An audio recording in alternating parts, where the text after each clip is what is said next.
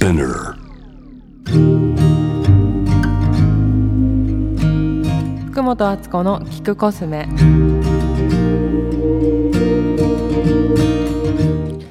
こんにちは。いつも聞いてくださりありがとうございます。福本敦子です。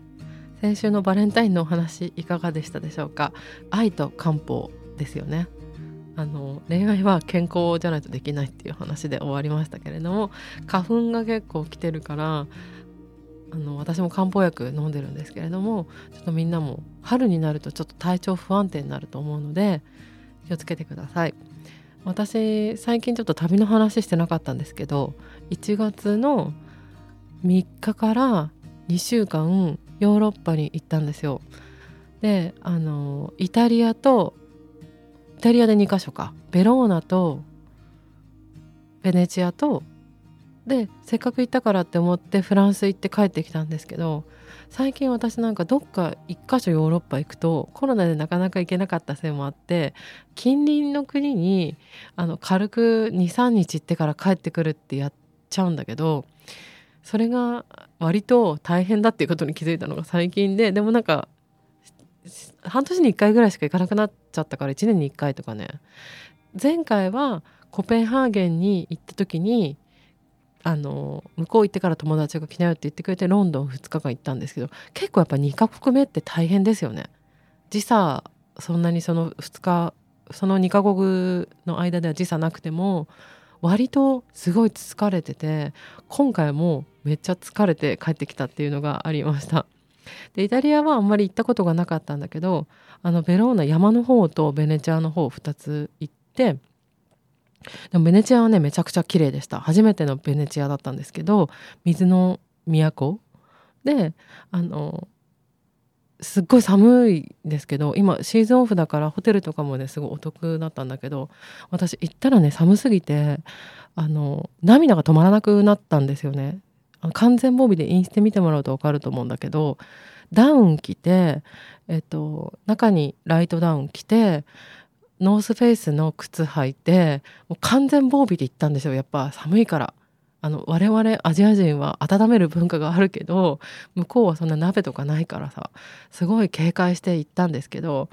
もう行ったらその風を浴びすぎて涙が出てくることってちゃんと調べたらあるんだって。で私パートナーと一緒に行ったんですけどその時になんか私すごいあの顔に風浴びすぎて寒くて涙が止まらなくなっちゃったの。で「見て見て」って言って「なんか涙止まんないんだけど」って言ったらそのパートナーが「あそうだよね。ベネチアはすごい綺麗だもんね」って言ってあの違うなんかもうそれは確かに綺麗だしあのわかるよ。テンションだよ。であのその人がベネチア大好きで行こうって言ってくれたんですけど確かにすごい綺麗だった。で感動した。で感動したけどその時は寒かった。で寒いからちょっとなんだろうな。これちょっとあの私の悪いところかもしれないんですけどちょっと大丈夫とかなんか言ってほしい時あるじゃないですか。なのにあの感動してる。あ泣くよね。感動してるもんねっつってもう連れ回されたんですよ。なんかその後。ほらここも見てあそこも見てあこんなになんかディティールがすごくてこの現地かどうとか言われてだんだんイライラしてきて。だから泣いてるって言ってるじゃん。で私を見て泣いてるって言ってるじゃんって言ってみたんですけどそれ英語だと「ルカミ」になるんですけど私を見てた足りなかったみたいで「え見てるよ泣いてるだって感動してるもんね」ってなってその無限ループで険悪なムードになったっていう思い出があります。でもベネチアはそれとはさておきすっごく綺麗でした。本当に寒かったね。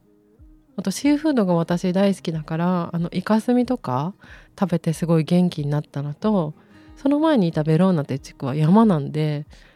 お肉を食べるんですよね。でお肉の文化よりもやっぱ魚の方が私の体には合ってるからあとお風呂と魚でやっぱ自分を取り戻せるんだって思ったんだけどなんか海外行くとやっぱり自分が日本人だっていうことを強く感じたりとかやっぱりするんですよ。で向こうの食文化とか気候とかそこに体が慣れるまで割と私は大変な方なんだけど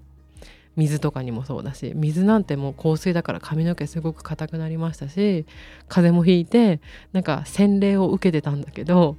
やっぱりその中でもちゃんとホテルに湯船があったりするとあこれがアイデンティティ取り戻したって感じだったしお肉が多かったんだけどお魚食べてあなんかちゃんと私の胃袋にあったものが食べれたっていうのでイカスミにはまって何回も食べたりとかしました。でその後一人でフランス行ったんだけどパリはねあの何回も行ってるんですよで私が一番初めて自分で行ってみたいって思う国がフランスだったの。で二十歳ぐらいの時にあのフランスに行ってみたいと思って計画してパスポート持ってなかったからパスポートの準備してる時に一緒にどっか行かないって声かけてくれた人がいて「私フランス行きたいから」って言ったらその人が「じゃあアメリカ経由で行こう」っつってなんか行ったことがあるんですよ。でその旅でオーガニックコスメに出会ったりとかしてるんですけどやっぱだからこうフランス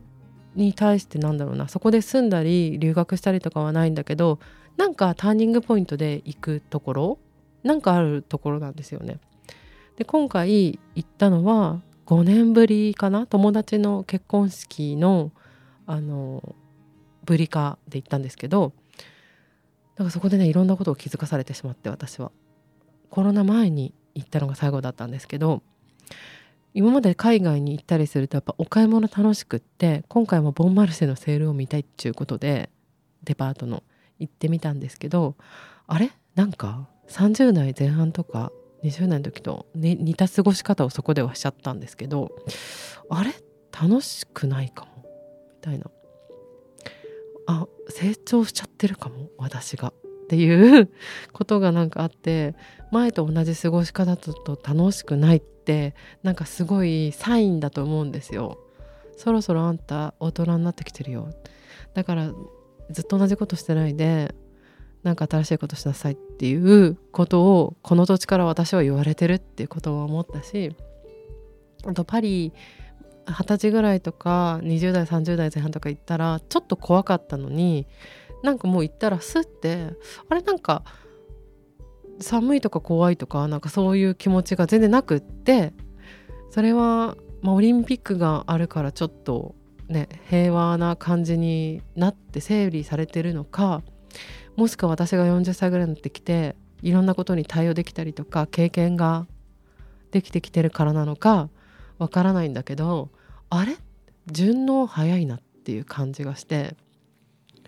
なんかマラソン選手みたいな気持ちになったんだけどあれこの山前は辛かったのに走りやすくなっちゃってる。違う景色見ないと逆に成長できなくなっちゃってる。って今回のフランスでは思いました。でそういうなんか今までのなんだろうな独身自由な女子の過ごし方するよりお友達に会ったりとかしてあの向こうに住んでる玲子ちゃんっていう友達に会ったんですけどその子の結婚式で前回は行ってて今回大きくなった息子に会ったり旦那さんに会ったりとか今の自分たちの生活の話したりあとその子がフランス語もともとすごい上手だったけどもうさらに上達したりしていてもう全部あのどっか行ってもオーダーするのとかも手伝ってくれるしなんか彼女のフランス語とか聞いててかっこいいなって思ってたりしたんだけどあといろいろ教えてくれるので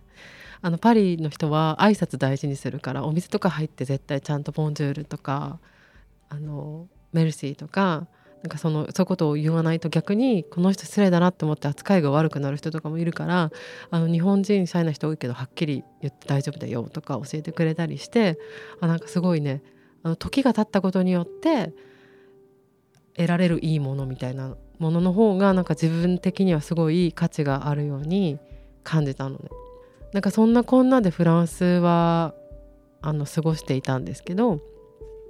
ここでもまた私が日本人ということにちょっとこだわっちゃう場面が出てきてポッドキャストのディレクターさんにパリにいますって言ったら今おにぎり屋さん流行ってるらしいですよって教えてくれたんですよ。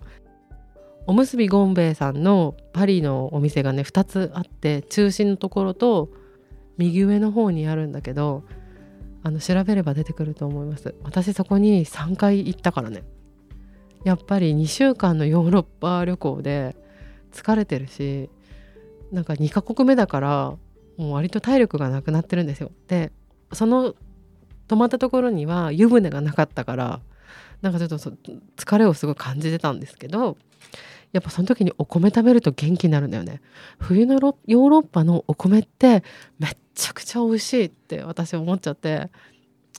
日本人だってやっぱ思ったんだけどでもカレー味があったりとかした。でおにぎりセットをいつも食べてたのはおにぎり2個セットに唐揚げと卵がついて味噌汁を買うっていうスタイルだったんだけどそういうお店って日本の方が働いてるのかなと思って行ってみたらスタッフの人もお客さんもみんなフランス人だったんですよ大体。お店の人少し日本人いたんだけどであの健康な食事としておにぎりが注目されてるっていう話をあの聞いてでみんなすごい美味しそうに食べてたの。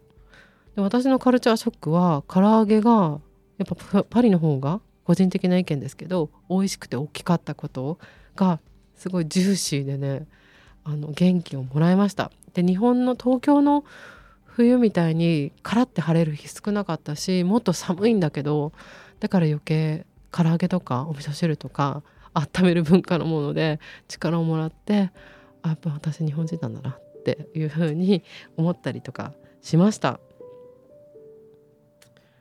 あとはねあのマダムのファッションとか見てても楽しかったんですけどあと大人になったなって思った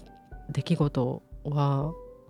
これちょっとあのみんながどう思うか聞いてみたいんですけど空港から街に移動するじゃないですかどの国行っても。その時の移動手段を大体私いつも電車とかバスとか距離にもよるんだけどまあ、安いからそっちの方がいいかなと思って使っていてタクシーというタクシーあんまりしたことなかったんですよ。でも今回は2カ国目で疲労困憊。でえもう私いいやもう大人だしタクシーで行こう。もう無理と思って行ったんですよ。であ大人になってる。でそういうなんか小さいことかもしれないけどそこでも思って行きも帰りもタクシー使わせてもらってやばい超大人になっちゃったよし払うぞって思った時にあのすっごいせっかちなフランス人のおじさんの運転手さんだったの。でなんかちょっとでも渋滞すると「怒ってて「早く行こうとしてるのに」みたいな。でもフランス語だから何言ってるか分かんなくて。もう結構ギリギリで時間遅れてたんですよ。私はでもこの2週間の旅で自分ではどうにもならないこともあるから手放して運命を神様にお預けしようっていう主義をなもう学んでたからもうサレンダーここはもう早くしてとか言いたいしちょっと急いでるんですけどとかもしかしたら東京だと言っちゃうかもしれない。だけどもここは私は異国の地でサレンダーをしますって思ってもうお任せしてたんですね。ですっごいもう全然車動かないけど最終的にあの着いてでじゃあもう私大人として気持ちよく払うぞって思ってたお金が IC っていうかクレジットカードの機械が使えないっていうことが後から分かって接続が悪すぎて私よりせっかちなフランス人のその運転手さんのおじさんがイライラして今度はあの機械に怒り始めたんですよフランス語で。なんでこの機械はもう使えないんだみたいな。なんかさっきは道に怒ってたんだけど今度は機械に怒り出してで私なんか気持ちよく払うぞって思ってたんだけどお金をでもキャッシュはないのかって言われてキャッシュないんだよって言ってじゃあカードでって言ったら一生つながんなくてそれでもまあ20分ぐらい時間を使ってたんだけどあどうしようと思ってドルを持ってたんですよ。あの何かあった時のために昔の旅行で使ってたドルがそういえばあったかもしれないと思ってもしあなたが良ければドルでお支払いしますがそれはいかがですかってっあいいよいいよってなって結局なんか昔使い残したお金でそこはラッキーなことにあの何とかできたっていうことで大人になったんだかなってないんだか珍道中なのかあの誰に当たったのかそのタクシーのイライラおじさんのおかげでなんかドラマチックな旅で終了っていうことで2週間して帰ってきたんですけど帰ってきた時、まあ、向こう楽しかったんだよすごい。でもすごい嬉しかった。青空日本の。っていう感じだったんですけど私の幕開け年の幕開けはそんな感じであの泣きすぎることもなくタクシーでイラつかれることもなくあの今は平和に過ごしております。でもすごく行ってよかったと思うからまた行きたいなって思います。やっぱ異文化異国の地にたまに行くのはすごく大切なことだしいいですよね。そんな私の珍道中聞いてくださりありがとうございました。来週はえー、私のお誕生日があります2月26日226私のお誕生日ということで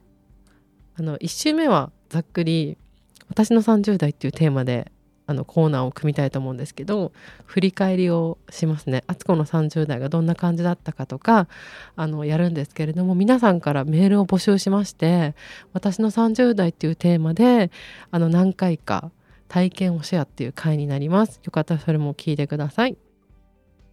この番組では皆さんからのメッセージをお待ちしています。キーク .cosme26 at gmail.com kiku.cosme26 at mark gmail.com 概要欄にもアドレス書いてありますのでそちらをご覧ください番組のフォローもよろしくお願いいたしますえ、ー、と番組欄のフォローのボタンを押すと登録ができます。では来週も楽しみにしていてください。福本敦子でした。